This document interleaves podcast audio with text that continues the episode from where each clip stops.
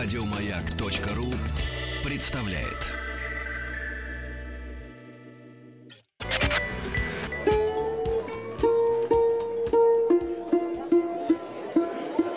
Как стать русским?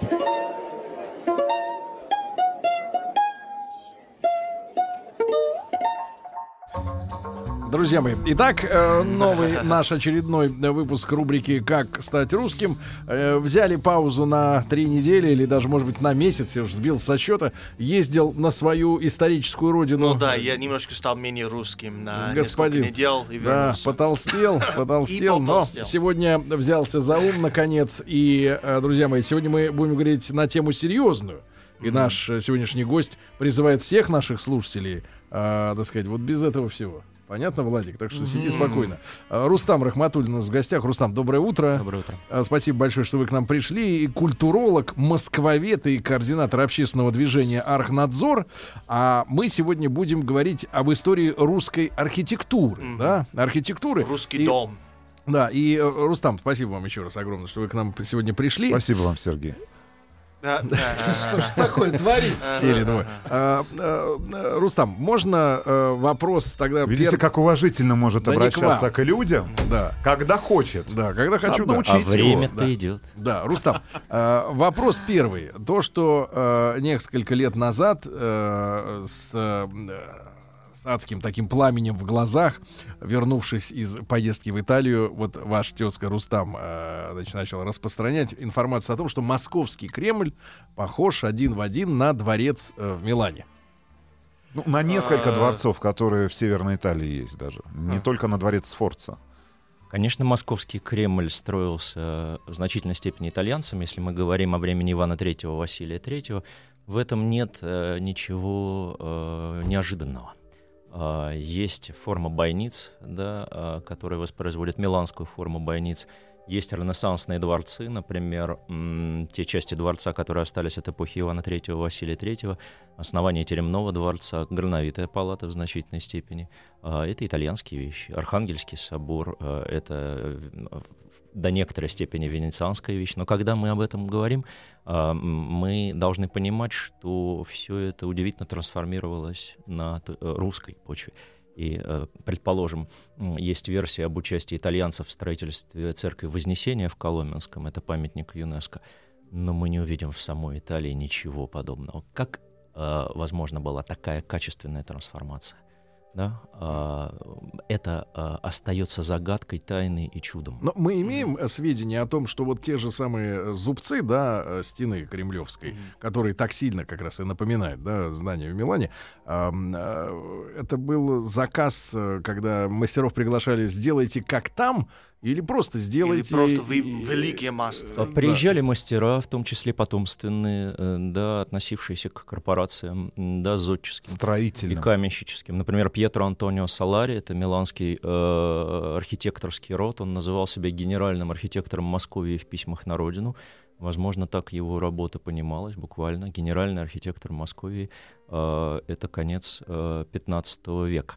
А, Имелось ли в виду указывать на тот или иной э, зубец? Ну, это, конечно, открытый вопрос. А, Ясно, что были люди в Москве, которые видели образцы, предположим, э, свита Софьи Палеолог, и она сама прибыли оттуда, а, и многое видели своими глазами. Но дальше начинается гадание. А, Хорошо. Ясно было, Ну, что а, Ивану необходимы были мастера, которые могут, которые умеют. М, перед э, этим, пер- перед первым приглашением, а первым был Аристотель Ферраванти, рухнул э, такой черновой Ус- Успенский собор, который строили некие Кривцов и Мышкин. А, И понятно, что э, необходимо было инженерное искусство прежде всего, да, такое уме- Расчеты. да, умение сомкнуть свод снова, причем на таком очень важном рубеже перехода, я бы сказал, от белого камня к кирпичу в нашем современном представлении. Вот это искусство строить в кирпиче, сомкнуть свод в кирпиче. Или, например, такая вещь, которая сейчас кажется очевидной, как искусство строить с котлованом, то есть делать минус уровень, Мгм. а, да, чего до итальянцев в Москве, например, а, не практиковали, если говорить о каменных. Использовали Если говорить о, фундамент. о каменных Есть минус уровнях. во- вопрос по поводу менталитета. Тогда, в таких временах, э, особенно в Италии, религия была очень серьезная вещь. А когда они возвращались на родину, если воз- возвращались, и они построили, как сказать, другие церкви и рели- религиозные а, объекты, а как Папа Римский и прочие католики у на родине а, реагировали на это? Вы знаете, тут э, нет или почти нет сведений о возвращении. Это был не то, что билет в один конец, но они во всяком случае э, по преимуществу оставались э, здесь э, скажем до, до конца творческого пути. Есть сведения, что Аристотель Фераванти э, попросился на родину, испугавшись, э, когда когда Иван III выдал одного врача одному э, татарскому князю. Считалось, что там залечили э, татарского родственника, и его выдали, что называется, головой.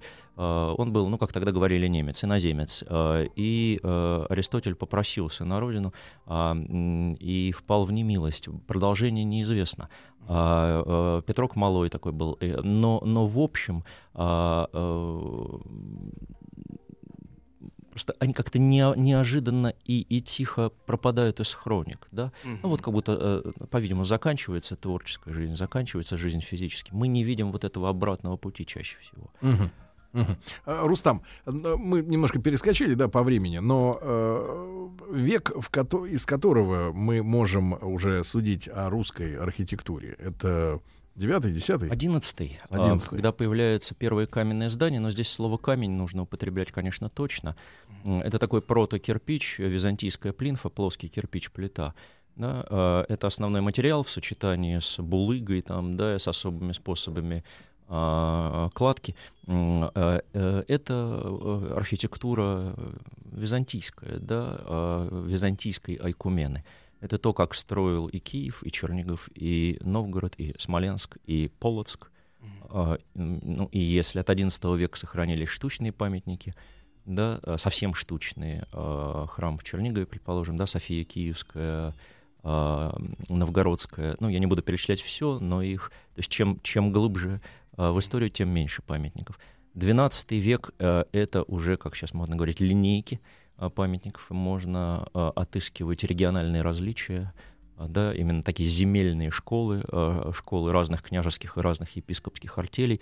По радио это довольно сложно как-то объяснить и показать, наверное, об этом не стоит говорить, что такое смоленская, предположим, школа, чем они отличаются от черниговской, но в таком на первом уровне а, там видно больше общего, чем, а, чем различного. И, при, и кроме того, в XII веке очень интересно, уже можно видеть эволюцию, некоторую такую, ну, я бы все-таки сказал, национализацию м, этой архитектуры, когда, например, примитивно выражаясь, спокойные силуэты ранних храмов, спокойные, да, такая горизонтальная линия, а, ровная в венчающей части, более или менее, да, а, закомары, но, но, но спокойная, вдруг превращается в стремительные, динамические, вертикальные композиции. Есть такая Свирская церковь в Смоленске, Пятницкая церковь в Чернигове и некоторые другие.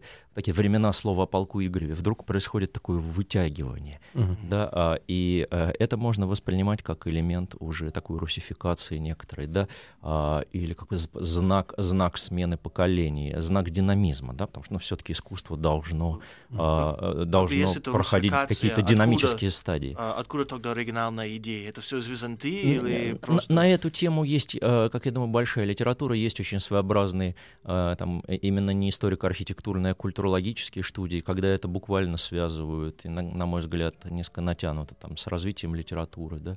Вот, скажем, говорят, что Пятницкая церковь в Чернигове может быть соотнесена э, с текстом слова о полку Игореве по таким-то и таким-то признакам. По каким? Ну вот по признаку некоторой такой возвышенности, приподнятости, которую мы бы сейчас назвали романтической. За словом приподнятость возникает буквальная картинка, да, вот вытягивается храм. А, Это а, именно область культурологии скорее, чем история архитектуры, да, и такой междисциплинарности.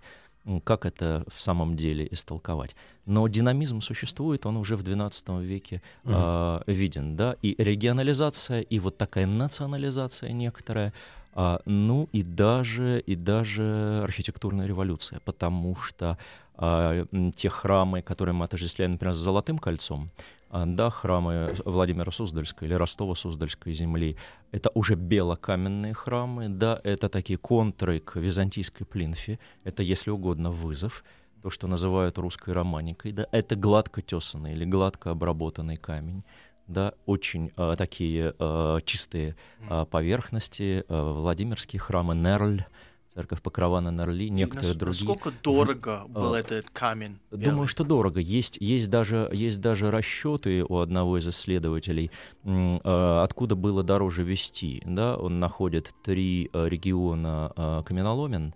э, Старецкий регион, э, Касимовский регион, тогда еще такого города не было, и э, Пехорский подмосковный регион пытается построить э, такие чисто экономические и транспортно-экономические исчисления по воде, конечно.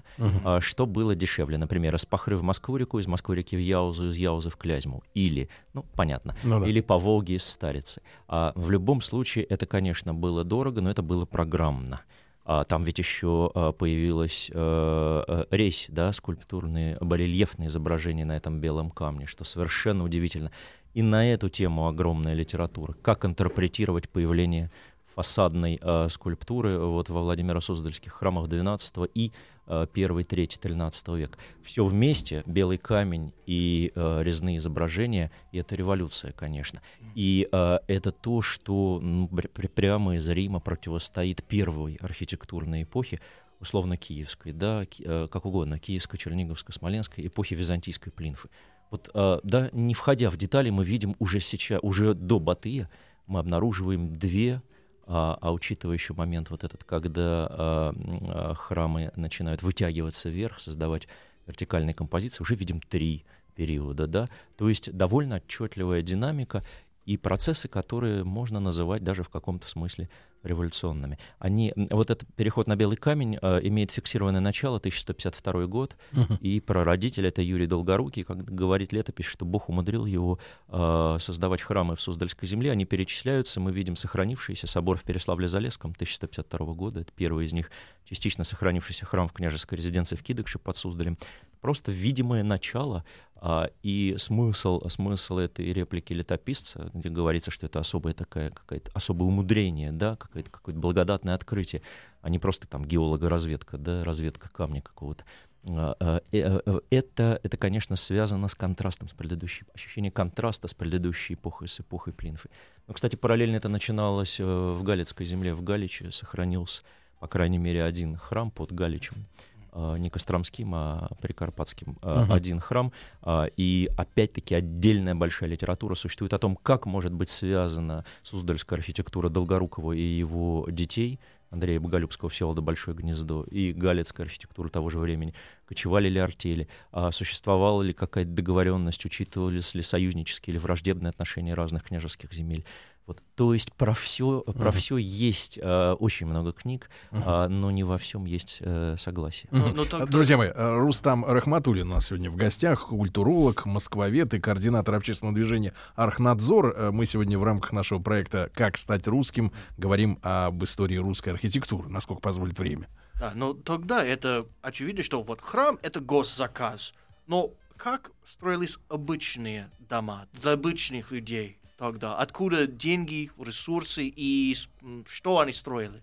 Ну, во-первых, здесь мы знаем меньше, если говорить именно об истории архитектуры, э, то это скорее архитектурная археология и реконструкции, да, а, потому как э, строили по преимуществу в дереве.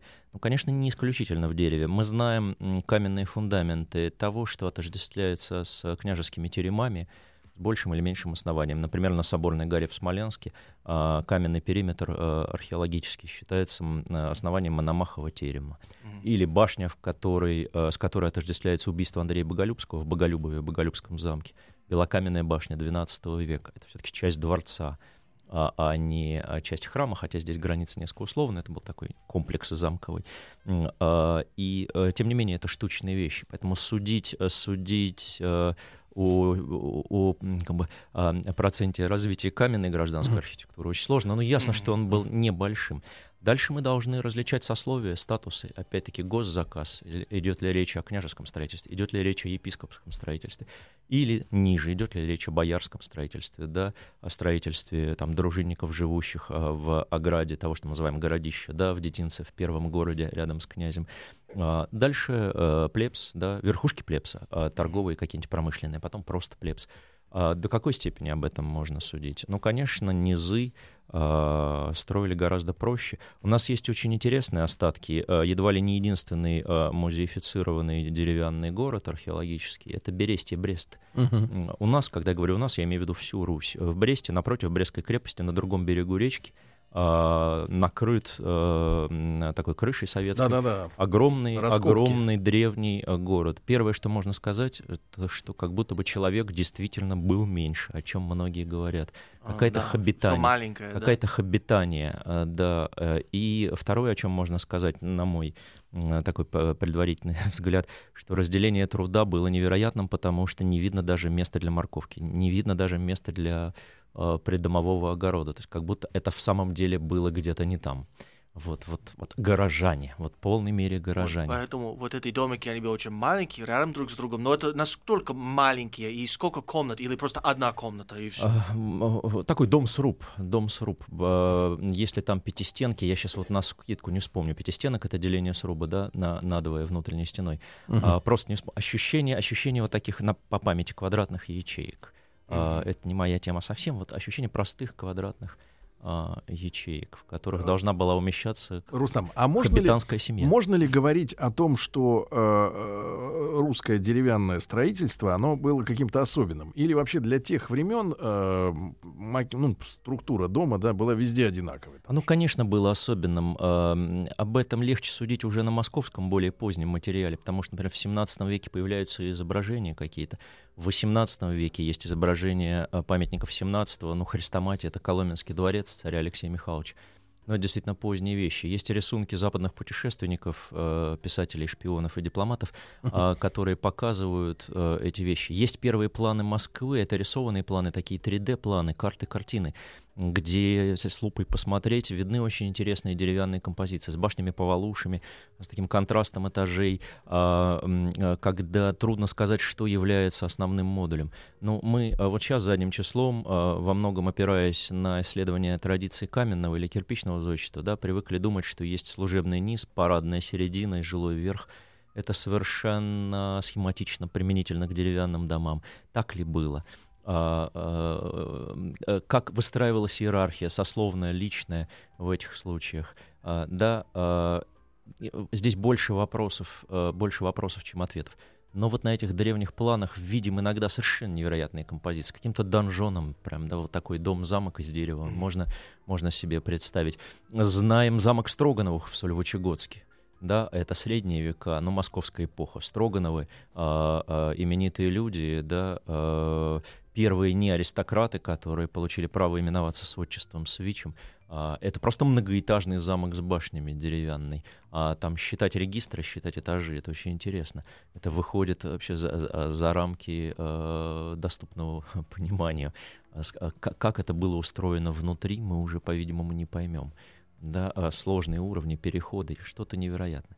Ну, извините за общий, за общий ответ, но действительно слишком, слишком мало материала. Но ясно, что поскольку дерево было главным материалом гражданской архитектуры для большинства населения до какого-то момента времени, то изобретательность здесь должна была зашкаливать. При этом возникали какие-то типологии, какие-то типологические ряды да, и, и линейки. Вот в общем виде так. И еще что тогда это понятно, как это храм, что должен быть план. И были архитекторы, даже если иммигранты. Но вот русский дом обычного человека, где маленькие ячейки, по-моему, как, как вы сказали, а был ли план, или просто мужики собирались и думали, что ну вот тут 4 метра, тут 4 метра примерно, и А, давай Рустам, рубим. Рустам только что вернулся из 12 века, вот его машина времени, он Но сейчас нет, до- но в договаривался насчет хаты. я имею в виду. Беспроектная архитектура даже в каменном зодчестве до определенного времени архитектура может быть, на мой взгляд, названа беспроектной, хотя существовали, как говорят, пространственные чертежи, пространственный чертеж, да, некое моделирование вешками, а, вешками на месте и- или, или какими-то каркасными а, конструкциями. Но а, то, о чем вы спрашиваете, а, это разговор об артельной традиции, о средневековой традиции наследования профессионального образования в том числе. Да, и, конечно, это было искусство не чертежное. Рустам, мы продолжим после выпуска краткого новостей новостей спорта. Рустам Нигма- э, Рахматуллин, простите, у нас сегодня в гостях культуролог, э, москвовед, координатор общественного движения Архнадзор. Продолжим скоро.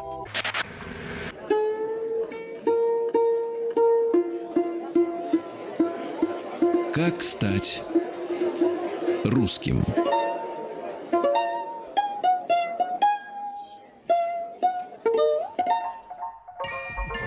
А, и соло на балалайке исполнил инвалид, как вы понимаете. Да. Друзья мои, Шариков. э, итак, сегодня в рубрике э, «Как стать русским» э, Рустам Рахматуллин у нас в гостях, культуролог, москвовед, координатор общественного движения «Архнадзор». Мы сегодня говорим об истории русской архитектуры, обучаем Тима и других приезжих, э, исто- так сказать, истокам знаний каких-то да, о нашей архитектуре. Э, Рустам, э, я отлучался и э, придумал умный вопрос. Э, есть архитекторы, да, а есть слово «зодчий».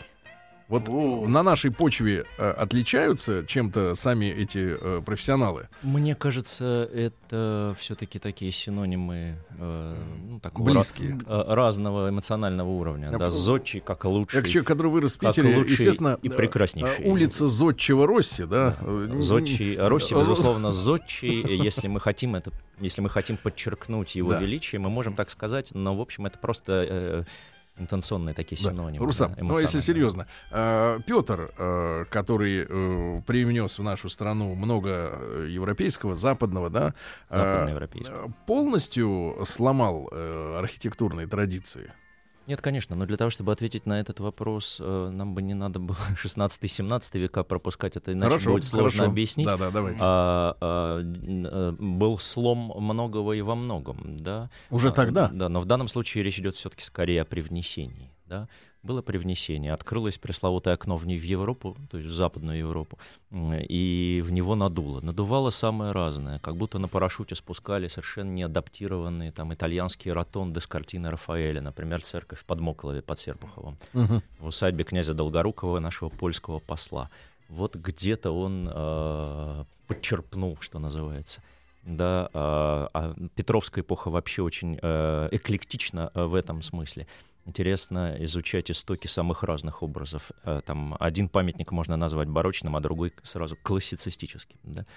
И это зависит от, от моды, от восприятия, от симпатии э, заказчика. Вот, так что здесь действительно такой период турбулентности, да, до которого еще происходило Мгм. очень много интересного. Ну давайте про 16 А, Знаете, в такой вот, да, если в обратной перспективе, Да. через Петра, да, или Петровскую эпоху, или через новое время, то, а, ну, например, следует начать развенчивать нововременские мифы, да, и такие условно-петербургские мифы, скажем, оппозиция каменный Петербург, деревянная Москва. Да, это что-то совершенно невероятное. Москва белокаменная, откуда а, происходит, как сейчас бы сказали, мем, да? А, это от впечатления Кремля Дмитрия Донского, который был выполнен в белом камне, когда все города были обнесены деревянными стенами. Да, это 14 век. И это город митрополита Петра, который дал обетование Москвы, то есть обещание а, его будущего, столичного будущего. А Петр есть камень. Петр значит камень. Он основатель Московского Успенского собора. Это Петр нашего Рима.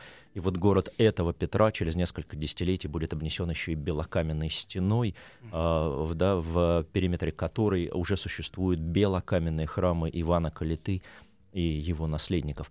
Поэтому, скажем, оппозиция камень-дерево для Москвы того времени совсем иначе выглядит. Она выглядит как оппозиция Москвы и не Москвы в средние века, например, да, в, а, в глубокие средние века. А Если говорить о гражданском каменном, а точнее кирпичном строительстве, то в 15 веке оно зримо начинается. Мы видим, а, ну, не только в Москве, да, но в московской земле мы видим кирпичное и каменное гражданское строительство в семье э, э, государя, да, в, среди его братьев.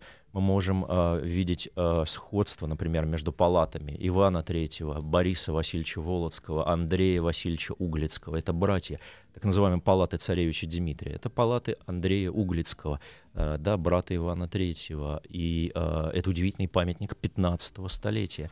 Да, это можно видеть в монастырских трапезных, не обязательно да, в гражданских домах. Можно видеть признаки вот этой братской архитектуры поколения Васильевичей, и это уже 15 век. А, да, или, а, скажем, в XVI веке, ну, а, явно появляются белокаменные, по крайней мере, подклеты. А вот подклеты а, московских палат, которые обычно датируются XVII веком, часто белокаменные. Сде- Сделать здесь более точные датировки очень сложно. Нужно понимать какие-то нюансы тески, э, толщины шва, характера раствора. Но, в принципе, сразу возникает романтическая версия про то, что это 16 век. Что, например, на дворе, где жили в дереве, э, стоит каменный периметр, э, э, да, первый этаж или минус первый, а на нем, и это может быть, ну, не знаю, каменица, да, как сказали бы на Украине, кладовая, или э, что-то, э, что является хозяйственным низом, а на этом стоит какой-то деревянный верх. Это происходит постепенно. Рустам, А в 17 веке э, жилого в кирпиче так много, так много. И к концу века, к Петру, все больше. И мы видим, что не Петр это начал. А, Мы понимаем, что и в 80-е годы распоряжениями времен царевны Софии Василия Голицына развивается кирпичное строительство. Очень интересно, вот вас интересует явно типология жилья, судя по первой части вопросов, да? Просто видно, как это растет снизу вверх, как на белокаменный нежилой низ становится кирпичная серединка, например, парадная, а на ней угадывается деревянный жилой верх, потому что жить еще хочется в дереве. Как он угадывается? Идет вдруг внутристенная лестница, и э, ты в кирпичном этаже, и ты задаешь себе вопрос, куда она ведет? В, э, в подкровельное пространство, на чердак или все-таки в жилой деревянный этаж? Более вероятно, что в жилой этаж, потому что в оставшейся каменной части жить негде, это видно, это парад. Да? А, и можно такие реконструкции себе представлять, но научно воссоздать почти невозможно. Это сделал архитектор Рихтер времен Николая I в палатах Романовых на Варварке. Когда Романовы стали восстанавливать свой родовой двор, а, додумали деревянный, вот такой условно деревянный жилой этаж. Это и сейчас можно видеть, это музей. Вот это образ, как он представлялся в XIX веке романтическому реставратору а, с недостаточной научной базой, а, как представлялось это жилье. И действительно, там каменный низ от здания, где родился Михаил Романов, а, кирпичная средняя часть и вот этот додуманный деревянный верх. И, то есть история жилья еще до Петровского выглядит вот так, такое окаменевание а, до тела здания, тела дома снизу вверх. а в И чем желание жить в дереве все-таки спать? это считалось, конечно, здоровее. Кроме того, есть многовековая традиция, да, тут можно было особенно и не задумываться. Э, И даже вот я говорил, э, каменицу, да, э, кладовую можно было раньше выстроить, вынести на другую часть, в другую часть двора а, и хранить там та- то, что не должно сгореть. А жить при этом продолжать в том, что сгореть может. Это особая психология. Рустам, э, в- период э, Орды, да, Батыя, э, как отложился на нашей архитектуре? Только лишь замедлился процесс? А, Или еще и что-то изменилось? Ну, всё И тоже факту? Чингисхан, он э, что-нибудь построил? Ой, про Чингисхана не скажу. А вот... а, а, вот это Мало строил, да. Да, это все-таки Ну, кочевая... разрушил много, но кочевая традиция. Чингисхан много пел. э, Кочевая традиция. И вот, и вот, э, конечно, обычный ответ э, это обрыв, перерыв. А, Ну, на примере Владимирского белокаменного зодчества мы видим этот обрыв. Там, а буквально накануне Баты в 30-е годы 13 века появляется Георгиевский собор в Юрьево-Польском, и это апофеоз наружной резьбы барельефной. Да? А, и, конечно, обрыв виден здесь. Ничего подобного после этого а, не происходит. А, Первые, кто поднимаются на землях, подчиненных Орде, это Тверь, появляется в конце XIII века, Тверской собор не сохранившийся. Но есть северо-западный э, регион, да, который считается, ну, он физически не подпал да, под нашествие, но, конечно, он был в ордынской геополитической системе. Тем не менее, есть Псковская линия памятников, да, а, а, скажем, постепенный подъем в XIV веке, а, северо-западная линия. Кроме того, нельзя забывать про, э, про дранг с запада. Это литовский а, а, да, литовский дранг, да, а, а, фактически одновременно оказались между молотом и наковальней. И очень важно, если мы говорим о русской архитектуре от слова «Русь», понимать, как это происходило на нынешних территориях э, Украины и Беларуси, как трансформировалась русская традиция там. Извините, приходится перескакивать, но, например, на Волыни князь Острожский, а, знаменитый православный магнат, покровитель Ивана Федорова, да, человек, который в пределах литовского государства, литовской государственности возглавлял а, православную, а, православное магнатство, православную аристократию, как Рюриковичей, так и Гедеминовичей. Да, а вот он строит а, в своем этом знаменитом замке, где Иван Федоров а, развивает книгопечатание после ухода из Москвы, да, Острожская Библия, вы помните, вот в этом Остроге стоит а, пятиглавый а, храм, который для князя Острожского, вероятно, был а, вот таким а, образом православного ренессанса. Но очень интересно посмотреть, как это в литовско-русской традиции развивается. Это отдельный очень длинный разговор. Но, но забывать это значит забывать такой целый ствол из двух стволов. Да, э, в- э, история архитектуры вырастает в это время, как бы в два ствола вырастает. А, а в, в, в, Орды- в землях, подчиненных Орде, виден этот перерыв, это ослабление и постепенный подъем к XIV веку не только на северо-западе, но и ну, в той же Москве и, и в землях Московского княжеского Рустам, дома. Если вы уже подметили э, изменения, да, тенденции э, в архитектуре э, еще даже предпетровском, да, то э, вот э, про Питер э, можно много говорить, да, и что город э, построен Петром, там заложен, значит, строительство. А, как вы находите, Питер э, строился, по, крайней мере, там в XVIII веке целиком по канонам э, западноевропейской архитектуры, или там уже тоже прослеживается что-то э, русское? Ну вот знаете, знаменитые птички, то есть изображения с птичьего полета, такие ксонометрические 18 века Петербурга, показывают, а, как много а, домов стоит свободно, предельно свободно, то есть условно по-московски, по-русски. Да, а мы ассоциируем с Петровской и после Петровской эпохой такую регулярность, когда Сплошная застройка, когда стена дом стене, должен да. выйти, а, на красную линию улицы, б, встать плечом к плечу к соседям, да, а, э, следовательно, двор — это то, что окружено домом, а не то, чем окружен дом, да, это два разных типа. А, но на практике мы видим Петербург после Петровский в большой степени традиционно. Вот эта свободная постановка, которая потом, ну, мало где сохранилась, потому что, конечно, Петровский импульс, а, наверное, продолжался в том, что и, и- и сказывался в том, что Петербург все более и более застраивал свои красные линии. Все-таки курданер свободный, э, да, то есть парадный двор, а какая-то открытая подкова, которая потом может зарасти зеленью или не зарасти. Это сейчас для Петербурга редкость. Но вот эта застройка была такой воздушной, а, какой остается она, например, там в фонтанном доме Шереметьево или в доме Воронцовых, да, а, по крайней мере, да, совершенно не обязательно а, выходить главным домом на красную линию, хотя держать красную линию флигелями, оградой необходимо, да. Дом может стоять автономно во дворе, может соединяться с э, этими крыльями выходящими. А в это же время в улицу. Москве? А в Москва Москве- была бесконтрольна? Нет, конечно, нет. Все, что мы знаем об истории, многое из того, что мы знаем об истории города, мы знаем из разрешительной документации. Конечно же, строить приходилось по разрешению. Вопрос, каковы были критерии этих разрешений.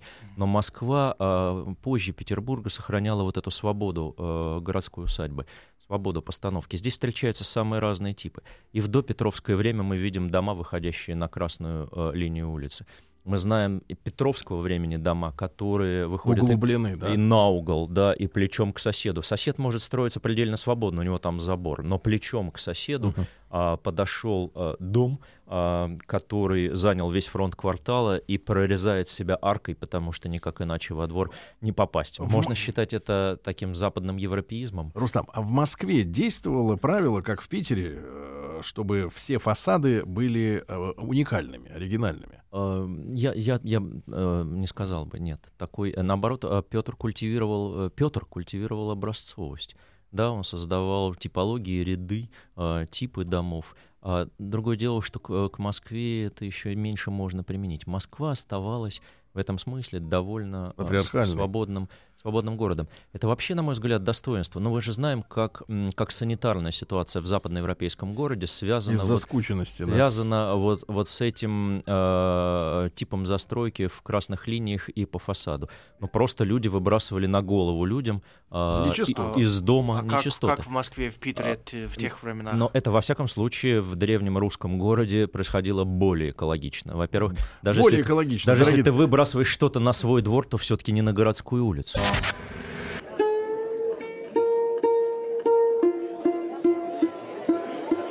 Как стать русским?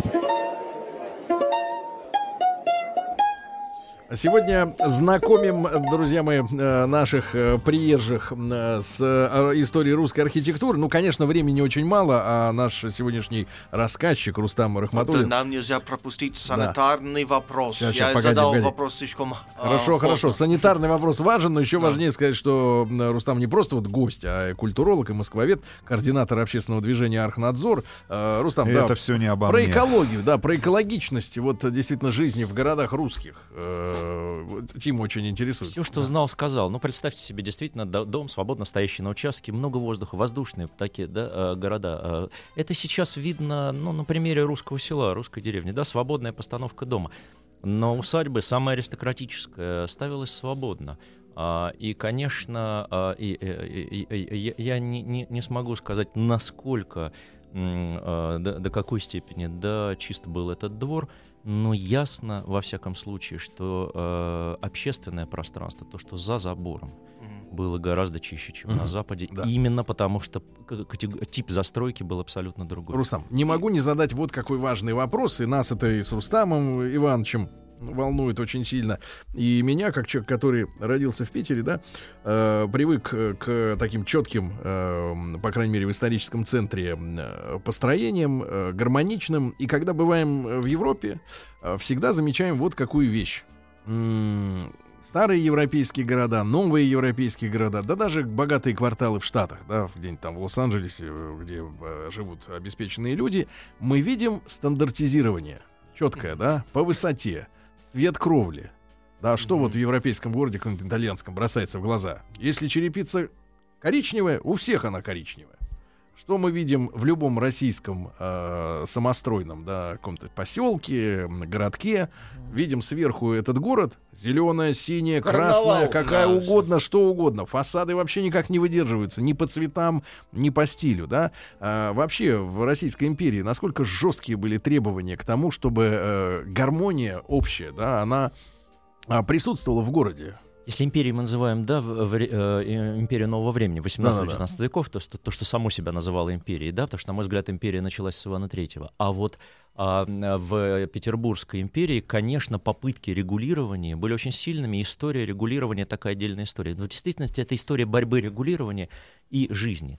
Да, то, что вы видите в городе сегодня, это ведь результат э, э, прошествия множества эпох, в том числе сознательного вандализма, да, какого-нибудь 20-го столетия, э, или неограниченного права частного собственника разрушать и строить. А, Это нельзя назвать эклектикой в том смысле, как обычно об этом говорят. Это не эклектика, это следы времени. Да? А регулирование было очень сильным и в, самом разном, в самых разных отношениях. Например, в эпоху ампира предписывались благородные цвета, какой-нибудь палевый. Э, И следы этих покрасок реставраторы могут обнаруживать и раскрывать. Да, существовало регулирование другого рода. Ну, какой-нибудь более неожиданный пример. Ну, предположим, Синод предписывал а, пускать в усадебные храмы а, мужиков из села. А помещики хотели, э, э, чтобы мужики ходили в другую деревянную церковь, а в усадебную церковь пускали к себе, к своей семье, только дворню, например. И, и- и мы видим, что от этого зависит, где стоит храм. Стоит ли он в усадебном парке, там, правда, не ждали э, м, мужику- Чужаков, да. мужиков из села. А, Или он стоит э, в центре этого села, ну, в какой-то композиционной связи с усадьбой. И в этом случае он, как правило, будет крупнее. Это означает, что вот этот помещик прислушивается к пожеланиям Синода, а вот этот продолжает не прислушиваться, и что ты с ним сделаешь? Да, а т- регулирование было самым разным. Не превышать Ивана Великого, это тоже регулирование. Мы знаем, что такая норма существовала, мы знаем интересные попытки ее преодоления. Знаем, что в конце концов э, сейчас это преодоление состоялось, и регулирующая высота Ивана Великого фактически уже не а имеет значения. Сегодня, вот э, вы как специалист, да, как, э, ну, все-таки вы в общественном движении, но тем не менее, я так понимаю, сотрудничаете же, да, наверное, по крайней мере, в лицо знаете всех людей, которые занимаются регулированием внешних обликов, да, наших городов. Э, есть понимание того, что, ну, как-то стандарты, они нужны, хотелось бы. Вот тот же, например, Сочи, да, который за последние там 20 лет, наверное, 20-30 превратился, ну, в какую-то эту самую... Яркий пример Ну, строительной Кишмиш эклектики какой-то. архитектурной. Кишмиш какой-то страшный, Просто вот да? советский Это Сочи даже не был, кишмиш, кстати, не, а- не так плохо. Слушайте, э, такое ощущение, что на рынке меньше сортов э, винограда продается, чем вот количество Вы- проектов, реализованных в. Есть у Стандарты- чиновников понимание, что нужно какие-то вводить архитектурные требования эстетические? Ну, есть даже градостроительное законодательство, и есть охранное законодательство, законодательство об объектах наследия. Есть даже это. То есть об этом уже подумал законодатель. Законодательство о наследии появилось, например, в брежневские годы, в 70-е. А, Стандарты, а, о которых вы говорите, называются в этом законодательстве градостроительными регламентами или режимами а, да, а, регламентных участков. Вот такие э, скучные слова. Как только на этом участке выявляется памятник архитектуры и проходит на охрану, а, он выпадает из-под действия градкодекса, подпадает под, под действие закона о наследии, что означает, по существу, творчество нового здесь закончилось. Да, Но вы за а, то, чтобы, вы за то, чтобы в исторической зоне хотя бы, и- и- вот я о чем хотел спросить, да, чтобы если идет новое строительство, предположим, полностью утрачено старое, да, чтобы э, стиль фасада, то, что на- важно нам, то, что внутри, это меня не волнует, это собственность. А, но чтобы снаружи было выдержано в стилистике квартала. Или это новодел, Нет. который гнусно будет смотреться, и лучше уж пусть будет стекляшка офисная зеленая, зеленого Я стекла, понял. да, То, чем- что вы назвали исторической зоной, закон называет зонами охраны. а, то есть это не территории памятников, а окружающие их такие поля правовые, второй, э, второе кольцо защиты. А, там предписывается регенерация утраченных элементов исторической среды. Регенерация. То есть в зоне охраны вы не можете строить свободно. Да, если на территории памятника и на его теле творчество нового закончилось, в зоне охраны оно ограничено. Чем? А, Приоритетами памятника, его визуального восприятия, да, его даже физической сохранности. У соседа котлован э, копать опасно, да. Э, И вот эта самая регенерация, которая плохо расшифрована в понятийном аппарате закона, и тут много толкований, но тем не менее это то ограничение, которым надо руководствоваться, когда пишешь град-регламент. А град-регламенты — это буквы, это текст слов и их графические аналоги. То есть это всегда проектная работа. Даже проектная работа, проект град-регламента. Даже вы нас так запутали, что я представляю, как им там Нет, сложно. а в это, и есть, это и есть... э, Не это- подкопаться. Э, Это и есть законотворчество. То есть то, о чем вы говорите, разработано на уровне закона, и в действительности речь идет о его соблюдении. Ну и, конечно, о рихтовке, потому что он всегда несовершенным остается. Рустам, мы, э, честно говоря, жалеем, что так мало времени у нас оказалось. С вами час пролетел э, мимолетно. Э, Даже не Рустам, обсуждали, почему есть три окошка все, время. три, А око- есть еще слова узорочьи, барокко, классицизм, да, модерн. а, три окошка, три окошка. Значит, Рустам Рахматуллин, а, культуролог, москвовед, координатор общественного движения Архнадзор, был у нас сегодня в гостях. Рустам, огромное вам спасибо. Спасибо вам. Спасибо. Еще больше подкастов на радиомаяк.ру.